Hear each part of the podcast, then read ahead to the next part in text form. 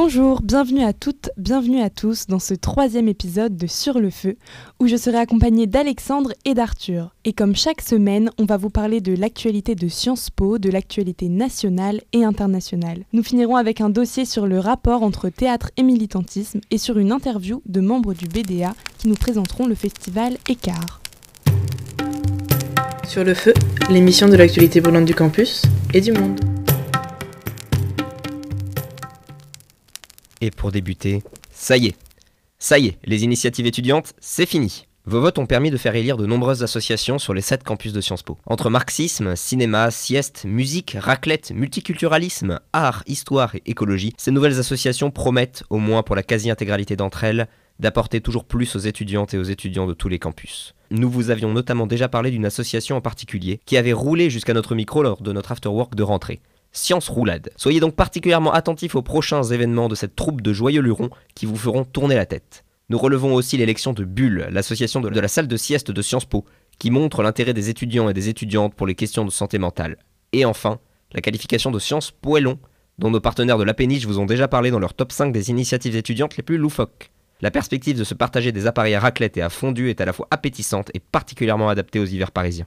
Et pour continuer avec l'actualité étudiante et associative, on va vous parler du passage de Jean-Luc Mélenchon à Sciences Po. Comme ont pu le constater le millier d'étudiantes et d'étudiants présentes et présentes, Radio Germaine a pu poser deux questions au chef de la France Insoumise. Pour les découvrir, il faudra attendre la sortie de notre émission Honte Politique sur Radio Germaine.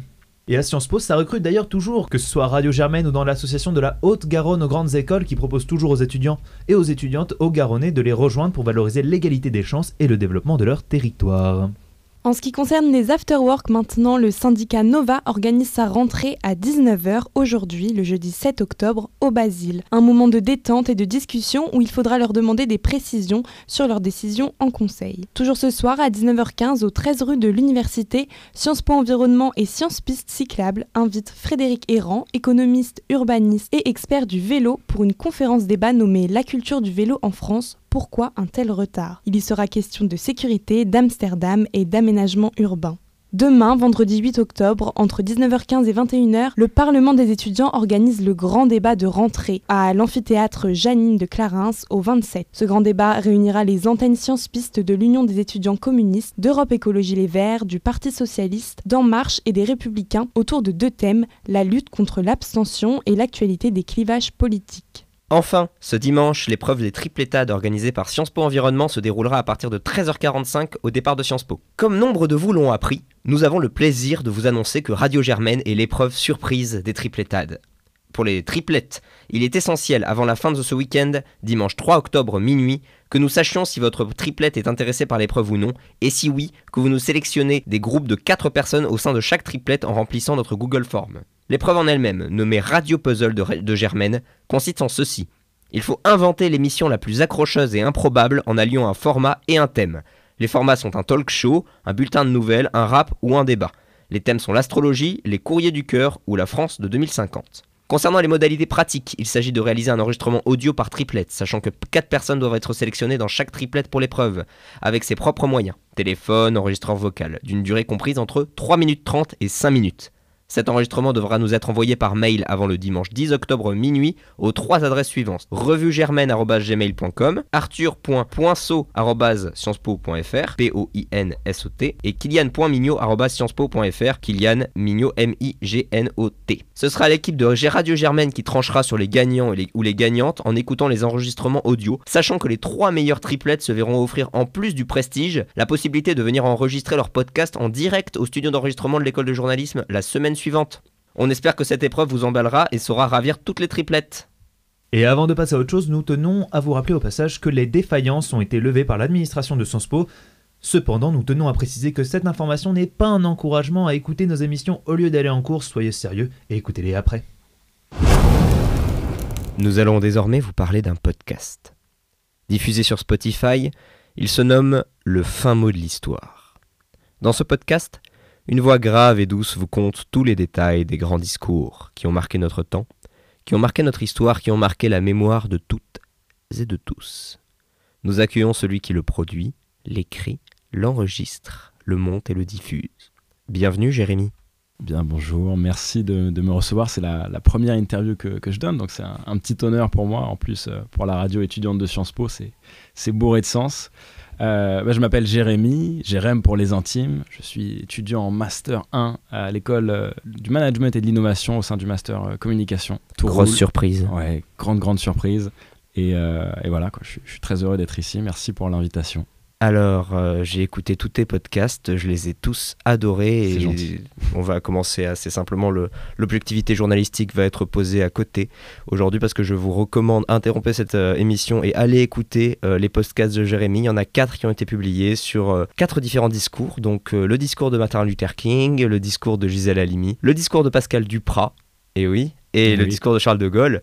Donc vraiment euh, quatre personnalités, euh, mais vraiment des, des, profils extrêmement différents, euh, des époques différentes, des objectifs de discours différents. Et dans l'école du discours, dans l'école du parler, dans l'école parfois un peu de la parlotte, c'est essentiel au final de se concentrer sur les discours, sur ce que l'on nous dit, sur ce que ça fait résonner en nous sur ce que ça dit de nous, sur ce que ça dit de l'école et sur ce que ça dit du monde en général, parce que dans les quatre discours que tu as présentés, les objectifs étaient très différents, les contextes étaient très différents. Totalement. Alors euh, explique-nous un petit peu la manière à laquelle tu choisis tes discours, comment tu organises tout ça, comment tu structures tes émissions. comme tu dis, on oublie, euh, on oublie totalement la, cohérence, mais euh, alors je dirais qu'en premier lieu, j'ai décidé de m'amuser en fait dans le, dans le, choix des discours. C'est la première fois que, que je réalise un, podcast et je me suis dit qu'il fallait que je choisisse impérativement des sujets qui me faisaient kiffer. Et donc j'ai pris des, des grands discours comme celui de Martin Luther King ou l'appel du 18 juin de, de, Gaulle qui était connu de tous et euh, qui personnellement je trouvais extrêmement inspirant et surtout qui avait une histoire très inspirante derrière parce que au final le fin mot de l'histoire c'est raconter effectivement un discours, l'analyser euh, avec euh, voilà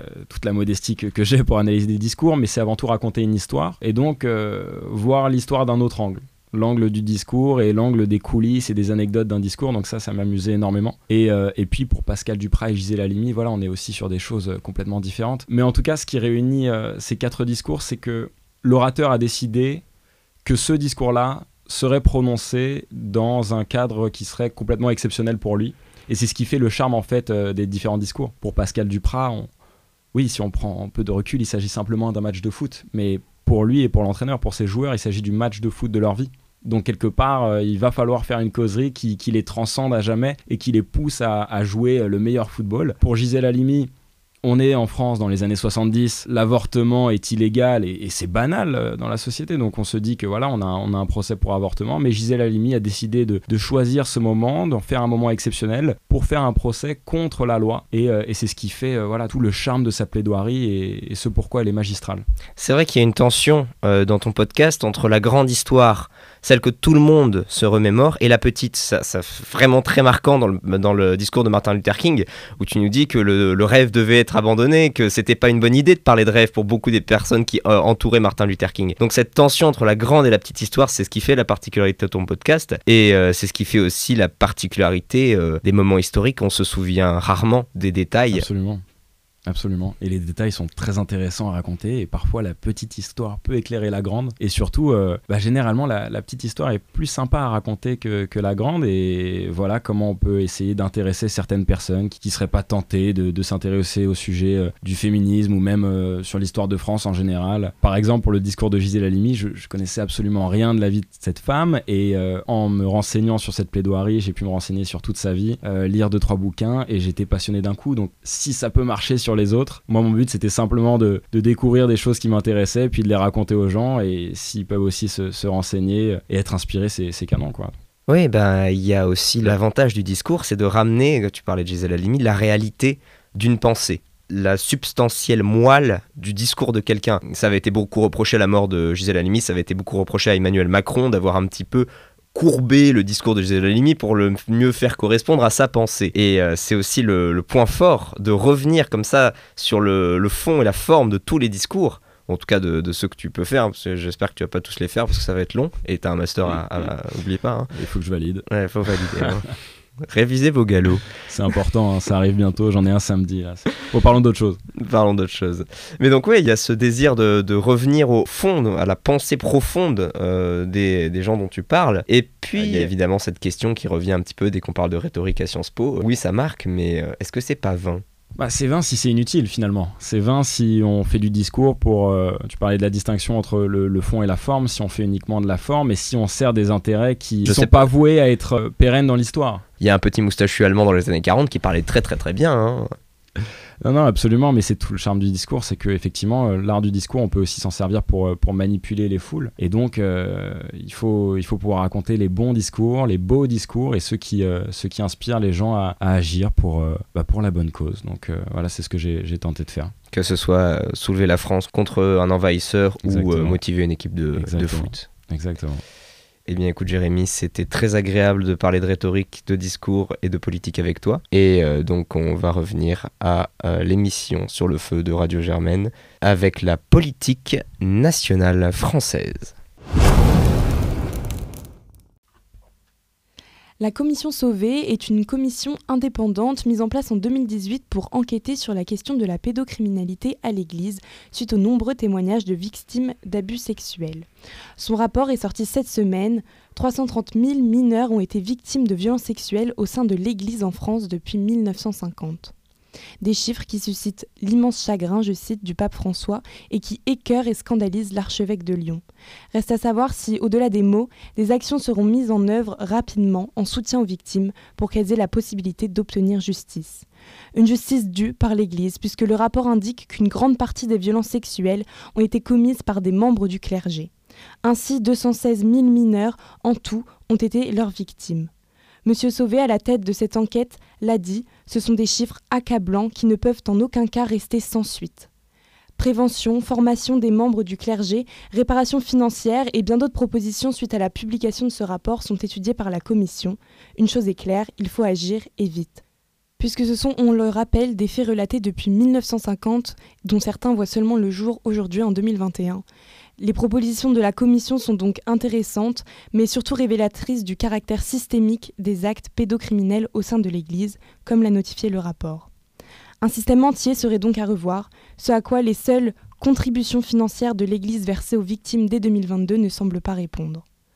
En tout cas, aucune explication ne permet de comprendre l'ampleur de ce phénomène de violence sexuelle au sein de l'Église. Il est donc important de préciser que rien ne prouve que le célibat des prêtres, par exemple, favoriserait la pédocriminalité. D'ailleurs, la majeure partie des abus sexuels sur mineurs, on le rappelle, ont lieu dans le cadre familial. France toujours, le Premier ministre Jean Castex a approuvé la mise en place d'un bouclier tarifaire pour limiter la hausse du prix galopante de l'énergie. En effet, Engie a annoncé une hausse de 12,6% du prix du gaz, une contrainte qui risque de faire beaucoup de mal au portefeuille des Français. Pour 5 millions d'entre nous, toutefois, cette hausse sera bloquée par le gouvernement qui maintiendra ce bouclier énergétique jusqu'au printemps, en espérant que le prix des ressources commence enfin à baisser. Une hausse générale des prix de l'énergie qui perdure depuis cet été est majoritairement liée au rebond économique international qui a fait grimper la croissance. Mais c'est aussi les stocks bas et le faible débit de production des pays producteurs, dont la Russie, qui justifient ces hausses de prix. Un approvisionnement difficile auquel s'ajoutent des tensions géopolitiques et la spéculation des places financières. Un cocktail dangereux qui touche l'ensemble des pays de la planète. La Chine, dont la demande de gaz a explosé, s'est vue contrainte de restreindre la consommation d'électricité de certains de ses habitants. En France, c'est évidemment le spectre d'un retour des gilets jaunes qui effraie le gouvernement. Pour mémoire, c'était une hausse des prix de l'essence qui avait mis le feu aux poudres en 2018. Alors tous les moyens sont bons pour le gouvernement qui promet même de baisser les taxes sur l'énergie si tout ne revient pas à la normale. Un interventionnisme qui peut étonner, mais qui s'explique par un contexte électoral. Si Emmanuel Macron est actuellement en tête dans les sondages, une hausse des prix de l'énergie pourrait mettre à mal son début de campagne. Même si Jean Castex ne souhaite pas y voir un lien, nous ne ferons que remarquer que la levée du bouclier est prévue pour avril 2022. Et enfin, il y a des propos qui ne passent pas. La semaine passée, Emmanuel Macron a eu l'occasion d'échanger à l'Élysée avec 18 jeunes issus de familles qui ont vécu la guerre d'Algérie. Ces mêmes jeunes avaient l'habitude de se réunir au sein de Sciences Po Paris depuis le mois de juin pour parler des mémoires dont ils ont hérité. Le journal Le Monde était présent pour assister à cet échange et certaines paroles du président Macron se retrouvent à être à l'origine de réelles tensions diplomatiques entre la France et l'Algérie. Emmanuel Macron a critiqué alors l'histoire officielle de l'Algérie qui aurait été totalement réécrite et qui, je cite, ne s'appuierait pas sur des vérités, mais sur plutôt un discours qui, il faut bien le dire, repose sur la haine de la France. Il parle alors d'une nation algérienne qui s'est construite sur une rente mémorielle après son indépendance en 1962. Si le président français se dirigeait vers une réconciliation mémoriale avec l'Algérie depuis le début de son mandat, ses derniers propos semblent tout faire voler en éclats et transformer la possible réconciliation en un véritable échec diplomatique, avec de nombreuses répercussions sur ces derniers jours. L'Algérie a en effet dénoncé des propos irresponsables et s'est empressé de rappeler son ambassadeur de Paris, ainsi que d'interdire le survol aérien du pays par les militaires français qui étaient sur place pour leur opération Barkhane au Mali. Ces discordes s'inscrivent dans les tensions des dernières semaines, des tensions qui proviennent de la décision du gouvernement français de réduire drastiquement le nombre de visas accordés aux ressortissants maghrébins en réponse au refus de l'Algérie, du Maroc et de la Tunisie de rapatrier leurs ressortissants illégaux qui sont en France.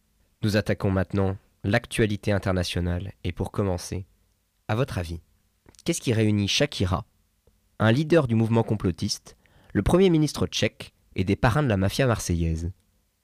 Eh bien la fraude fiscale et les Pandora Papers.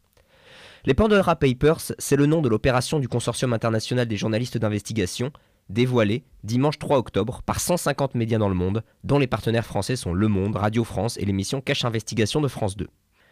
Ces révélations épinglent les pratiques de 300 responsables publics, dont 35 chefs d'État et de gouvernement, grâce à la fuite de millions de documents confidentiels. Les révélations s'appuient sur quelques 11,9 millions de documents provenant de 14 entreprises de services financiers qui ont mis à jour plus de 29 000 sociétés offshore. Ainsi, Éric Fioril, figure du complotisme français, créateur du Conseil national de transition, organisation appelant à renverser le pouvoir par les armes en France, arrêté par la DGSI en 2020 et poursuivi pour port d'armes illégales, a créé une société offshore aux Seychelles. Ainsi, le Premier ministre tchèque Andrzej Babis a eu recours à des sociétés offshore situées à Monaco et aux îles Vierges britanniques pour acquérir anonymement une propriété dans le sud de la France, à Mougins, en déboursant 22 millions de dollars. Ainsi, le député LREM de Paris, Sylvain Maillard, est lié à une société offshore installée aux Seychelles qui lui aurait permis de cacher ses liens avec un commerce de toupies Beyblade contrefaite.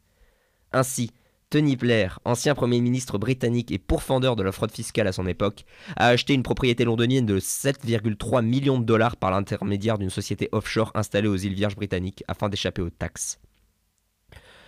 Ainsi, Abdallah II, roi de Jordanie.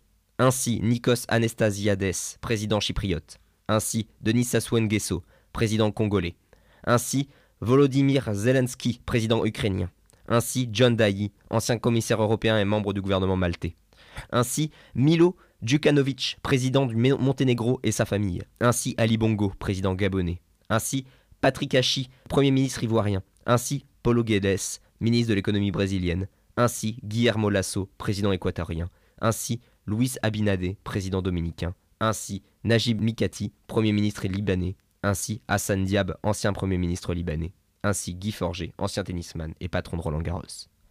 Bruno Le Maire promet des sanctions contre les quelques 600 Français mis en cause. Mais après les Offshore Leaks en 2013, les Lux Leaks en 2014, les Panama Papers en 2014, les Bahama Leaks en 2016, les Football Leaks en 2016, les Money Island en 2017, les Malta Files en 2017, les Paradise Papers en 2017, les Dubai Papers en 2018, les FinCEN Files en 2020, les Open Lux en 2021.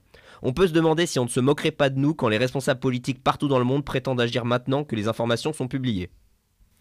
Du nouveau pour nos amis d'outre-Manche, le Royaume-Uni traverse une crise économique d'une rare intensité liée aux répercussions du Brexit. Le principal symptôme des pompes à essence vides et des stations fermées pour 90% d'entre elles à Londres. Une situation qui paralyse totalement le pays. Les Britanniques doivent composer avec une économie au ralenti et une hausse sensible des prix des matières premières et de l'énergie. En cause le retour d'une frontière qui ralentit le commerce avec l'international et surtout l'Europe. Les entreprises britanniques éprouvent de nombreuses difficultés à exporter et surtout à importer. Encore une fois, c'est la main-d'œuvre qui manque, que ce soit pour les routiers, mais aussi les emplois peu qualifiés. Des répercussions qui se retrouvent même jusque dans le repas fétiche londonien. Le cabillaud a vu ses prix exploser car venant de l'étranger, mettant en évidence un appareil productif trop faible pour pouvoir s'émanciper directement. De quoi mettre en péril le fish and chips et le Premier ministre d'une traite. Boris Johnson s'est vu dans l'obligation d'augmenter les impôts pour assurer la survie du système de santé, une mesure impopulaire et qui va à l'encontre de ses promesses de campagne. Un front est ouvert avec l'opinion qui vient s'ajouter à l'épineuse question nord-irlandaise. Boris Johnson, en effet, prône le retour d'une frontière entre l'Irlande du Nord qui resterait dans l'espace économique européen et le reste du Royaume-Uni. Une annonce qui a fait bondir le parti unioniste nord-irlandais qui menace de faire tomber le gouvernement, de quoi pimenter encore un peu l'interminable feuilleton du Brexit. Rien de bien nouveau en revanche pour la Chine, la campagne de purge par le Parti communiste chinois continue. Son président exige en effet, je cite, la loyauté absolue, la pureté absolue, la fiabilité absolue. Pour faire court, tous ceux qui ne suivent pas la voie du parti sont punis, arrêtés, purgés en quelque sorte. On compte maintenant deux nouvelles victimes de la purge politique de Xi Jinping, l'ex-vice-ministre de la Sécurité et l'ex-ministre de la Justice tous deux accusés de vie décadente, de corruption, mais aussi d'avoir des ambitions politiques démesurées, ont donc récemment été arrêtés. Mais des soupçons évoquent la proximité des deux hommes avec l'ancien président de la République, Jiang Zemin. Or, Xi Jinping, comme on l'a vu, exige une loyauté absolue, à lui seul et au parti bien évidemment. La relance de cette campagne a donc pour but d'éliminer de la vie politique tous ceux qui s'opposent au régime autoritaire, de plus en plus contesté depuis la pandémie et les tensions internationales qui ont suivi. Et tout de suite, Arthur va nous présenter un dossier d'actualité sur le théâtre et le militantisme qui sera suivi d'une interview de deux membres du BDA. Et si le théâtre se révoltait enfin? Parce qu'il faut bien l'avouer que notre parcours de lycéen et de lycéenne s'est souvent résumé en littérature théâtrale à lire ces auteurs qui ont voulu pourfendre l'ordre établi. Ces auteurs qui ont pour passion de déclamer devant la cour du roi que les pratiques des nobles et des bourgeois étaient archaïques. Ces auteurs qui, devant le régime nazi, ont caché derrière une histoire antique un pamphlet à la résistance. Ces auteurs qui font tout pour que nous ne réduisons pas notre image à ce que les puissants désirent. Que nous ne devenons pas des moutons ou des rhinocéros, mais que nous soyons acteurs et actrices de nos propres vies, maîtres de nos destins, capitaines de nos âmes. Nous en avons entendu parler longuement de ces pièces de théâtre qui s'indignaient, invectivaient les puissants et regardaient avec compassion ceux qui n'ont rien ou pas grand-chose, ceux qui se moquent des mœurs des huettes et qui glorifient les malicieux qui renversent la table à la fin de la partie. Il faut dire que le théâtre offre une tribune de choix pour faire passer des messages, des émotions et des revendications. Si nous n'avons pas trois heures pour trancher si le but de l'art est de dénoncer, force est de constater que ça a toujours été le fond de commerce pour le théâtre dont il a su vraiment en tirer profit parce qu'à vouloir étaler ma culture théâtrale digne d'un terminal paralysé par le stress avant de passer son oral, ce n'est pas tant mon inculture qui cherche à être transmise, mais la postérité de ces œuvres connues de tous, qui tient pour beaucoup de leur valeur revendicative. Certes, l'écriture magistrale y est pour beaucoup, mais difficile de croire que les auteurs à la cour des monarques étaient dénués de tout talent. Mais les exemples de ce qui nous vient en tête quand on pense théâtre semblent nous dire que ce sont ceux qui ont voulu changer leur époque qui nous ont marqués par leur œuvre d'art ceux qui ont modernisé leur médium pour en faire advenir quelque chose de nouveau, autant par les thèmes que par la mise en scène. Et aujourd'hui, sommes-nous arrivés à un point où nous n'avons plus rien? Avons-nous fait le tour du sujet? Quand on regarde de loin, le théâtre semble aujourd'hui s'être embourgeoisé. Ceux qui en font, ou du moins qui en gagnent leur vie, ceux qui le regardent n'ont pas l'air d'être un public traversé par les causes profondes qui secouent notre société actuelle. Il y aurait de quoi pourtant, au vu des tensions qui s'entrecroisent partout, des crises que nous devons affronter, des peurs que nous devons surpasser. Et pourtant, les masses, qui seraient directement impactées, se détournent de ce flux. Pour aller voir ailleurs, trouver d'autres médias.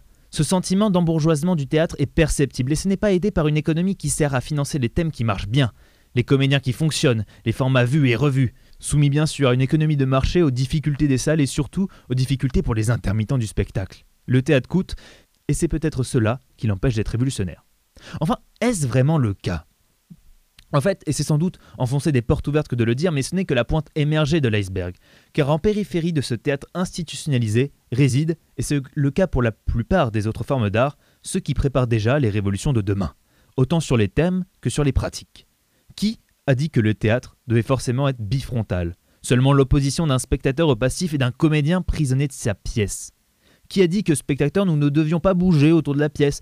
Pourquoi pas en être même acteur Qui a dit que ce n'était qu'à l'auteur d'écrire la pièce, que cela ne pouvait pas être participatif et inclure tout le monde.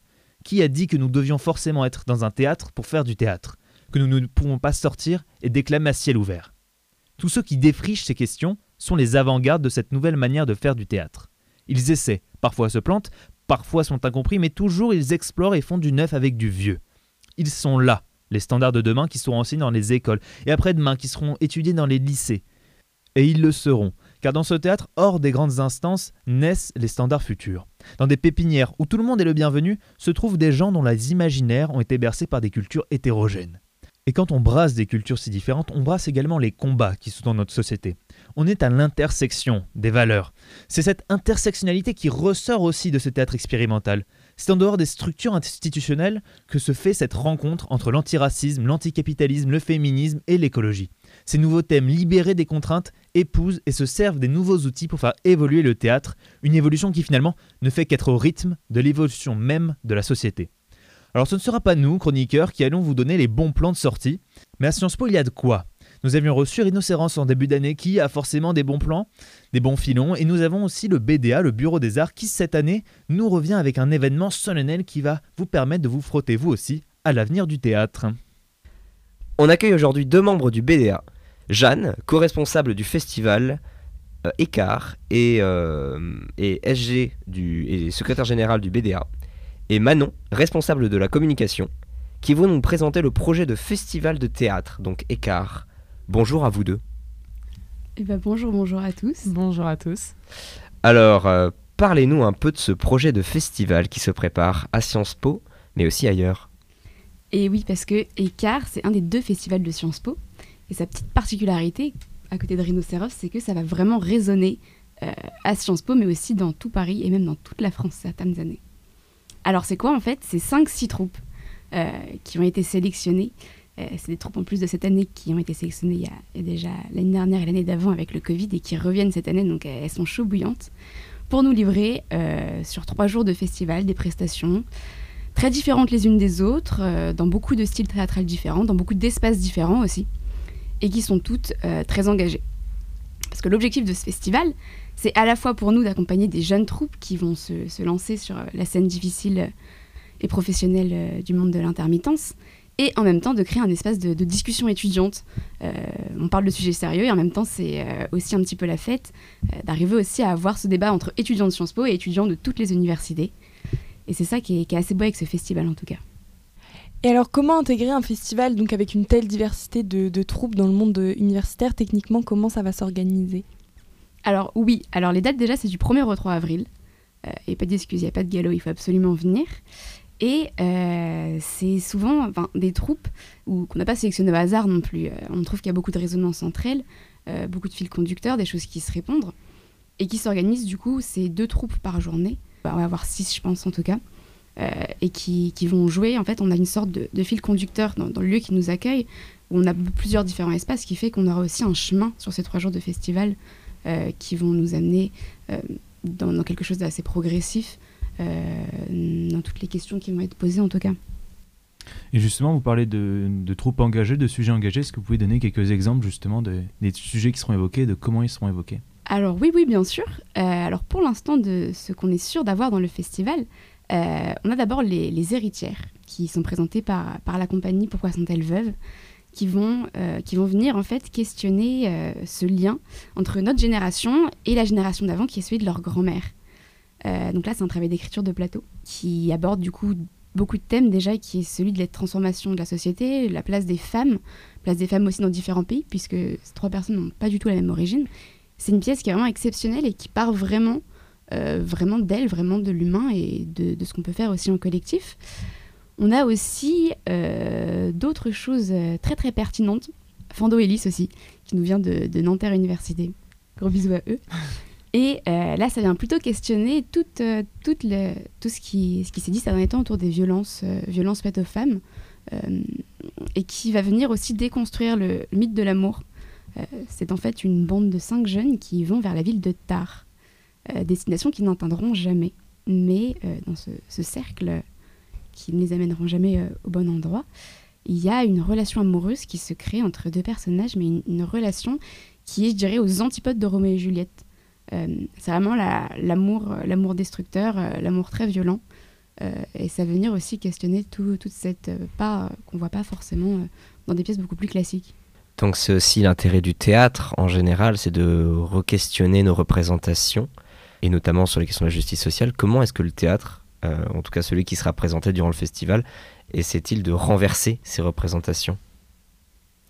Bah, je pense que déjà, c'est des pièces euh, très personnelles, donc c'est des sujets euh, avec lesquels les troupes sont très familières et justement, on a en fait des problématiques qui sont incarnées euh, sur scène et qui du coup peuvent toucher beaucoup plus directement que bah, voilà, le, les, le- les associations plus théoriques ou, euh, ou le, les, cours à Sciences Po. Voilà, là, on a vraiment l'incarnation sur scène de, ces problématiques et je pense que c'est très important et beaucoup plus marquant que. Enfin voilà beaucoup plus marquant de, les voir, de les voir sur scène.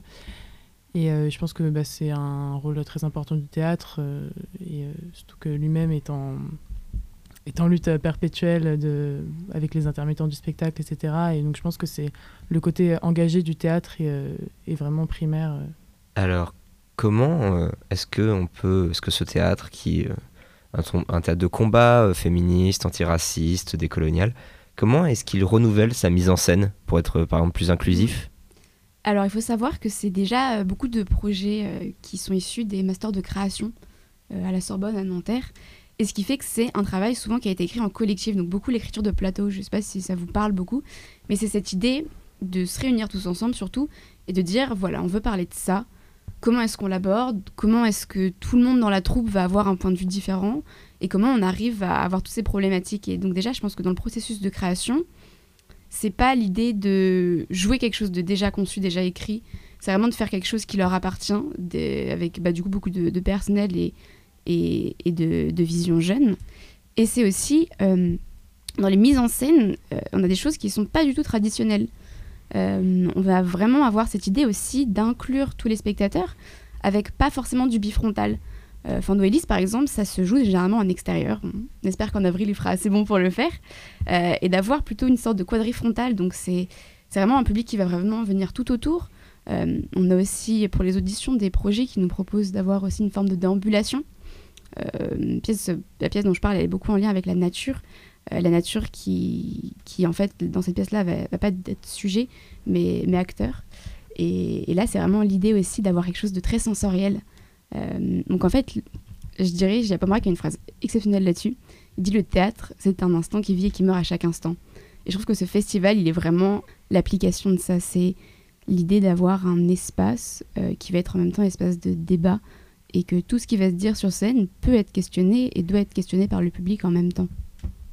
Donc il y a une volonté de vraiment faire participer le public aux œuvres qu'il va voir le, derrière, parce que ce soit juste une œuvre qui va être montrée, mais quelque chose qui les habite et qui derrière euh, entraîne la discussion. Non, non, c'est ça. C'est-à-dire que, bon, pendant le moment de la pièce, on va pas forcément en parler, mais tout le temps d'avant, euh, pour avoir, en tout cas, peut-être, peut-être, euh, ces pièces, enfin, ces troupes, pardon, venir à Sciences Po pour discuter des thèmes qu'ils vont aborder. Et après, surtout, vraiment cette idée d'avoir un temps d'échange, de débat, euh, de comprendre aussi tout le processus de création euh, et de, voir et de se confronter à, tous ces points de vue. Quoi. Ce serait ça justement la valeur ajoutée de faire venir ce festival à Sciences Po, d'avoir tout cet apport de débat? Oui, c'est ça. Parce que je pense que, c'est la question que j'avais posée dans le studio, personne ne connaît encore vraiment Écart à Sciences Po. Et pourtant, c'est un festival qui est là depuis 2009. Euh, et les étudiants de Sciences Po, je pense, doivent aussi vraiment essayer de s'en emparer. Enfin, on va vous l'amener, bien sûr. Euh, pour essayer d'avoir vraiment à l'intérieur des murs du 27 et en même temps progressivement arriver à vous faire sortir avec les troupes euh, jusqu'à ce magnifique lieu de festival. Et est-ce qu'il n'y a pas aussi une volonté par stade de justement faire venir des troupes euh, qui sont un peu plus alternatives, qui soient très jeunes, qui viennent d'autres milieux, qui ne sont pas forcément les milieux qui vont directement se tourner vers ces filières-là? Est-ce qu'il n'y a pas aussi une volonté de renouveler finalement le monde du théâtre qui est assez corseté dans les hautes sphères, on pourrait dire? Alors je pense qu'on pourrait, on pourrait dire ça. L'idée, nous aussi, c'est d'arriver à bousculer un petit peu à Sciences Po euh, dans des opinions euh, qui peuvent être aussi très, très conservateurs et tout ça, et d'essayer avec d'autres associations, notamment Equal et Garce, euh, qui vont aussi nous accompagner beaucoup sur ce projet, d'essayer d'ouvrir à des nouvelles problématiques sociales.